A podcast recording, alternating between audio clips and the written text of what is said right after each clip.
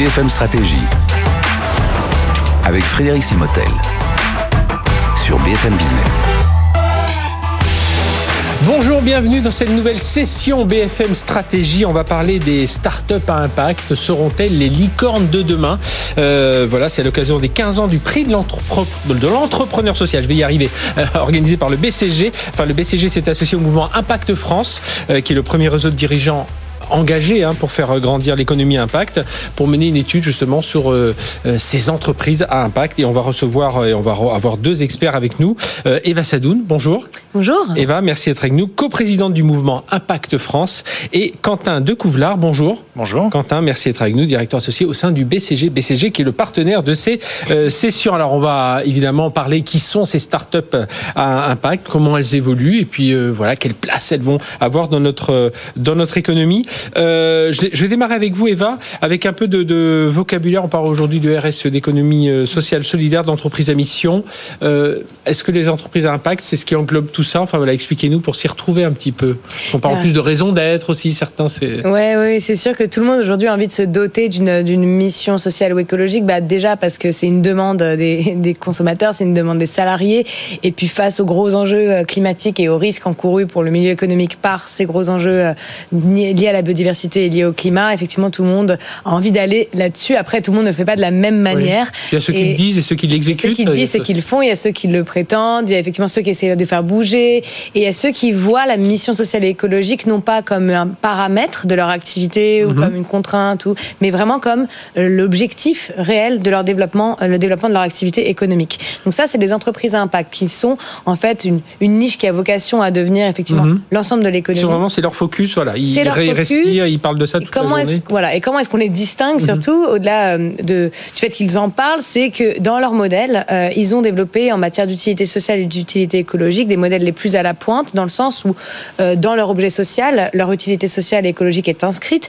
ils inscrivent aussi des notions de partage de la valeur, qui est souvent la grande oubliée mhm. des missions RSE, hein, c'est-à-dire comment la valeur est partagée dans l'entreprise, où ils se fixent notamment des caps en matière de rémunération, des objectifs de partage de leurs dividendes, de partage. Donc c'est leur ADN, quoi. On peut dire. C'est leur ADN, tout à fait. Et euh, surtout, c'est des entreprises euh, qui, euh, en fait, ne sont pas dans ce qu'on appelle le marché du, du greenwashing, c'est-à-dire qu'elles mhm. ne veulent pas vendre simplement un produit vert, mais elles s'assurent en fait quotidiennement de l'impact réel justement de leur activité économique et elles mesurent en plus leurs externalités environnementales pour ne pas avoir une démarche contre-productive. Voilà, et ce qui est différent, enfin ce qui est différent.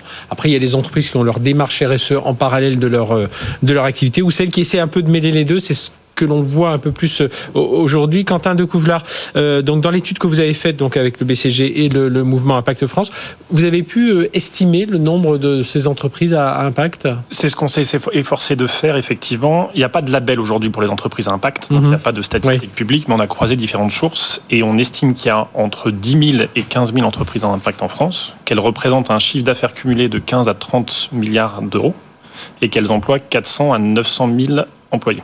Mhm. Donc c'est à peu près 0,5% euh, du chiffre d'affaires cumulé des entreprises françaises et c'est un peu plus de 3% des employés du secteur privé en France. Donc c'est une part qui reste faible de l'économie, mais qui est très dynamique, qui est en croissance, qui est bourrée d'innovation et puis surtout qui a un impact très positif sur la société. Alors justement, quand vous dites euh, qui est très dynamique, ça c'est si on regarde un peu l'évolution sur 10 ans, ça s'est évidemment, on imagine, très accéléré au cours de ces, malgré la crise sanitaire, ou qui a même peut-être joué un rôle d'accélérateur? Effectivement, et vous le disiez, au BCG, on organise le prix de l'entrepreneur social, où chaque année on prime les mhm. entrepreneurs à impact, et on a vu, nous, en 15 ans, un écosystème évoluer fortement. Euh, il y a 15 ans, on avait très peu d'entreprises qui étaient dans une taille intermédiaire entre 1 et 5 millions d'euros de chiffre d'affaires. Aujourd'hui, on en a beaucoup plus. On a des causes, euh, des thématiques beaucoup plus larges. C'est pas uniquement le social. Il y a beaucoup d'entreprises qui sont sur des problématiques environnementales. Et donc, on a vu un écosystème évoluer très fortement. On a voulu mettre un peu fait derrière ça. Et c'est pour ça qu'on s'est, mhm.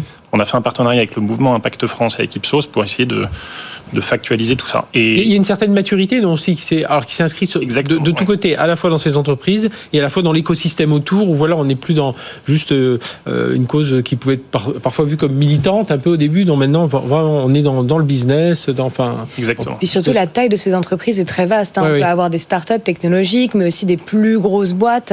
Euh, on voit qu'au mouvement Impact France, on va réunir euh, bah, des Yuka, des Phoenix, mais mhm. aujourd'hui également des Biocop, des APF, ça des entreprises qui sont qui ont des des revenus de plus d'un milliard par an. Ouais. Donc effectivement, aujourd'hui, ce qui est demandé, c'est que euh, l'entreprise à impact soit mieux définie, mieux comprise et, on- et qu'on puisse d'ailleurs mieux mesurer son utilité pour la société. Et il y a des freins à la croissance aujourd'hui euh, là-dedans Alors, on a vu des freins qui ont été levés, et notamment sur les mentalités. On a vu la mentalité des clients, que ce soit des consommateurs ou des entreprises, a Mhm. Fortement évolué. Aujourd'hui, ils ont beaucoup plus à cœur euh, de prendre des services ou des produits d'entreprises qui ont un impact social. Et donc, ça, c'est très positif pour ces entreprises. Les talents aussi, les mentalités ont fortement changé. Mhm. Les, em- les, les étudiants diplômés sont de plus en plus nombreux à vouloir travailler dans ces structures. Ils sont de plus en Mhm. plus nombreux à vouloir mettre le sens au cœur de leur projet professionnel. Mais il reste des freins, comme vous le disiez. Et les deux freins que l'étude souligne euh, plus particulièrement, c'est l'aide publique et la réglementation et l'accès au financement privé. Et là, et là, il y a un vrai, un vrai souci de ce côté-là. Enfin, co- comment faire pour lever ce frein de, de l'accès au financement? Parce qu'elles- est-ce qu'elles parviennent euh, aujourd'hui à se financer? Alors, oui, à se financer, mais à se financer entre guillemets euh, plus facilement. Alors, elles ne se financent pas plus facilement que les, les startups. Et d'ailleurs, on est plusieurs au mouvement Impact France aujourd'hui à, à être dans nos deuxième, troisième étape de levée de fonds. Et on s'en rend compte qu'aujourd'hui, le marché du venture capital, des fonds d'investissement, n'est pas prêt du tout encore pour financer euh, ces entreprises qui ont besoin de, fort, de beaucoup de liquidités. Le marché des startups et de l'innovation, pour pouvoir atteindre cette taille, il a dû lever beaucoup de liquidités parce qu'il faisait de l'innovation et que son modèle économique était à trouver. Ah oui. Et dans le milieu de l'entrepreneuriat à impact, c'est pareil, c'est-à-dire qu'on a des fortes innovations écologiques et sociales, et en plus on a une structure de coûts qui est un peu plus lourde parce que on, euh, nos salariés, on les rémunère mieux, on partage mieux la valeur, on a un processus de décision qui est plus collaboratif, on paye l'environnement d'une certaine manière, c'est-à-dire qu'on ne capitalise pas sur du dumping écologique ou social pour développer nos activités, Euh, et on a des modèles voilà qui ont des croissances qui sont organiques, donc euh, qui sont quand même des très bons montants de croissance, mais qui restent des montants de croissance qui sont plus faibles peut-être que Oui. L'économie classique. Et donc, donc, on peut dire que ça s'est structuré. euh, Enfin, c'est mieux, c'est mieux structuré. Tout, ces- ce, comment dirais-je, ce, ce- cet accès au financement, c'est euh, c'est structuré.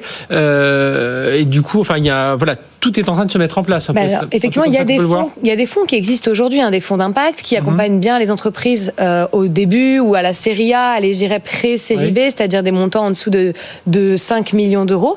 Et ensuite, quand on veut passer une nouvelle étape de croissance, c'est là qu'on doit aller voir des fonds d'investissement plus classiques, des, des venture capital classiques, euh, comme BPI, comme euh, des fonds euh, qui, voilà, qui vont financer l'innovation. Et c'est là que nous, on a un petit problème, Oui. c'est qu'on nous demande d'avoir un modèle qui est le même en matière de développement aussi rapide qu'une start-up et en même temps d'avoir un niveau d'impact important. Mhm. Et on se soucie pas réellement de l'impact euh, que l'entreprise a, mais davantage du fait qu'elle se présente comme impact. Et c'est vraiment sur ça qu'il faut aujourd'hui lutter. Euh, et il faut qu'on ait davantage d'incitants, hein, dont on va parler également, d'incitants pour que euh, le développement économique de nos boîtes soit facilité dans un marché aujourd'hui où il y a une vraie distorsion de concurrence. Ça, donc c'est ça. Il y a des fonds, des fonds généralistes, des fonds spécialisés, ça qui existe, mais c'est vrai, ce serait vraiment les fonds classiques qui doivent un peu changer leur, leur logiciel un peu pour euh, pour intégrer tout ça et pas être sur leurs critères euh, habituels euh, de, de enfin d'accès d'accès au financement. Euh, Quentin de du, du BCG. Euh, Quid de la puissance publique? Est-ce qu'aujourd'hui, alors on sait que voilà, quand on entend les élections, voilà, l'écologie, la transition énergétique, tout ça, c'est un, il faut y aller, c'est l'élément le plus important avec le pouvoir d'achat aujourd'hui. Alors justement, comment ça Alors se passe? effectivement, c'est le deuxième gros frein au développement de ces entreprises. Le premier sujet, c'est qu'il n'y a pas de label, c'est ce qu'on disait en introduction, il n'y a pas de label pour les entreprises à impact, et donc Mhm. ce serait euh, vertueux d'avoir un label pour bien les identifier. Mais le vrai sujet surtout, c'est qu'il y a euh, peu d'aide publique ou d'aide fiscale. Dans l'étude, euh, 6% des entreprises à impact nous disent qu'elles considèrent avoir une fiscalité avantageuse par rapport à une, start-up classique. Donc ça veut dire que la grande majorité est euh, traitée exactement comme les autres. Comme les autres, ouais. Or, elles, elles sont fondamentalement différentes dans le sens où le cœur de leur métier, c'est d'avoir un impact social ou environnemental positif. Et Surtout qu'elles ont les ça- critères, enfin j'imagine, elles ont les, les- les indicateurs pour, euh, pour prouver euh, tout ça. Au-delà de leur métier, au-delà de leur... elles en ont. On peut sans doute aller plus Oui. loin dans la formalisation de ces critères et, et notamment dans la formalisation des coûts évités pour la société. Parce que Mhm. quand on évite à une tonne de carbone de se retrouver dans l'atmosphère, on évite des coûts futurs pour la société. Quand on met en emploi 100 personnes en situation de handicap, on évite des coûts pour la société. Et ça, c'est le cœur de leur métier. Et aujourd'hui, ça n'est pas valorisé. Quand Mhm. on va euh, auprès d'un investisseur ou euh, On aura voulu sortir ou, tout ça. ou auprès d'un public, ça n'est pas valorisé. On les évalue sur des critères traditionnels de croissance, de profitabilité. Et il y a un manifeste hein, de l'économie de demain que vous avez signé. Alors, c'est 6800 entrepreneurs qui ont signé ça. Alors, il dit quoi en quelques mots, Eva Sadoun? Tout à fait, ouais, plus de 10 000 aujourd'hui. Donc, en gros, il, il prêche justement il, pour davantage d'aide publique et une fiscalité adaptée au développement de l'entreprise à impact. Mhm. Déjà, pour empêcher cette prime au vice. Parce que, effectivement, aujourd'hui, ça coûte moins cher euh, de délocaliser. Ça coûte moins cher, en fait, finalement, de ne pas être respectueux et vertueux d'un point de vue de l'impact. Donc, nous, on demande à ce qu'il y ait une fiscalité qui soit avantageuse dans la mesure où, effectivement, l'entreprise à impact, parce qu'elle est d'intérêt général, elle, elle évite des coûts mhm. pour la société, pour les, la puissance publique. Donc, typiquement, quand on produit euh, un produit, on aimerait avoir des impôts de production moins élevés. On aimerait aussi qu'il y ait une TVA ou des chèques pour la consommation de ces produits euh, à impact qui sont en circuit court euh, ou qui sont dans une logique de coopération internationale, qui soient avantageux pour la consommation du, du particulier. Parce que vous imaginez bien que de consommer un produit venant d'une entreprise à impact, par la manière dont c'est produit, ça va coûter plus cher qu'une entreprise classique. Enfin, acheter un, acheter un t-shirt chez Loom, qui a un modèle de sobriété de mhm. production en Europe, etc., bah, ça coûte certainement moins cher qu'un t-shirt chez Shane, qui est produit dans une usine où on esclavage des Ouïghours. Mhm. Sauf que ça, sur le marché, c'est pas valorisé. Donc, effectivement, on veut une fiscalité avantageuse et des plans d'investissement aussi éco-conditionnalisés à des critères écologiques et sociaux. Et je parlais d'indicateurs, c'est là où voilà, vous proposez, vous, euh, Quentin de Covelard, avec BCG, avec euh, euh, Mouvement Impact France, voilà, un indicateur qui, qui pourrait aider voilà, tout le monde à se caler un peu. Effectivement une des conclusions de l'étude, c'est qu'un indicateur de cette nature serait très utile et donc on souhaite continuer à travailler avec le mouvement Impact France pour mhm. définir cet indicateur et potentiellement aussi introduire un concept. Enfin, 17 indicateurs, ce serait enfin, une sorte de label, mais derrière il y aurait plein de. Ce serait un indicateur de mesure des coûts évités pour la société. D'accord. Pour que ces entreprises puissent être mesurées euh, pour l'ensemble de la valeur qu'elles créent et pas uniquement de la valeur financière pour les actionnaires ou de la mhm. valeur pour les collaborateurs, mais aussi de la valeur pour la société. Mhm. Et on souhaite aussi introduire un nouveau concept. Euh, aujourd'hui, les licornes, c'est évalué sur des critères de valorisation de l'entreprise, donc de création de valeur pour les actionnaires. C'est peu adapté à cet écosystème. La valorisation, la création Exactement. de, créer un nouveau concept qui reste encore à définir. Oui. Entre nous, on parle du Pégase pour euh, rajouter des ailes à notre licorne et de se dire un Pégase, ce serait par exemple une entreprise qui a permis euh, d'éviter 100 millions d'euros pour la société. Donc tout ça mhm. reste affiné, mais on y travaille.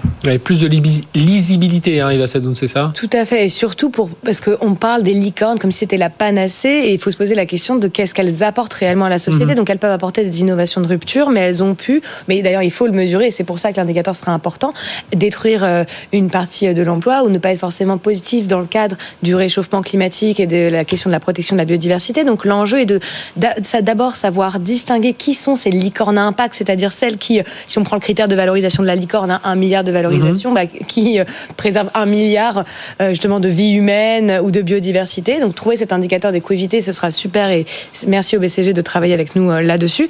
et aussi, ça permettra d'évaluer l'intérêt général euh, de ces licornes qu'on vend tellement sur, euh, sur la place publique et avoir un modèle vraiment de souveraineté. de remettre un peu tout le monde sur la même, euh, même ligne, même ligne d'égalité lorsqu'elles vont chercher des financements publics, des financements, des financements privés. Et puis, pareil, pour le côté investisseur, de pouvoir s'y retrouver aussi dans, dans, cette, dans cette forêt. Voilà, ils auraient des labels, enfin des labels, des indicateurs qui seraient, qui seraient, beaucoup plus clairs. Ce serait quand? Vous, vous, êtes, vous êtes fixé un objectif? Bah, on, on souhaite faire atterrir tout ça pour Q3 de cette année. Bon, eh dans le cas des universités de l'économie de demain qui auront lieu le 30 août du coup cette année. Eh bien, ce sera l'occasion de venir nous en parler. Merci, euh, d'avoir été avec nous pour cette session BCG euh, BFM Stratégie euh, avec notre partenaire BCG. Les startups à impact seront-elles les licornes de demain? Voilà, eh bien retrouvez-nous si vous assistez juste à la fin de cette session. Retrouvez-la en replay. Merci d'avoir été avec nous, Quentin de Decovelard, directeur associé BCG, et Eva Sadoun, coprésident du mouvement Impact France. Merci beaucoup. BFM Stratégie sur BFM Business.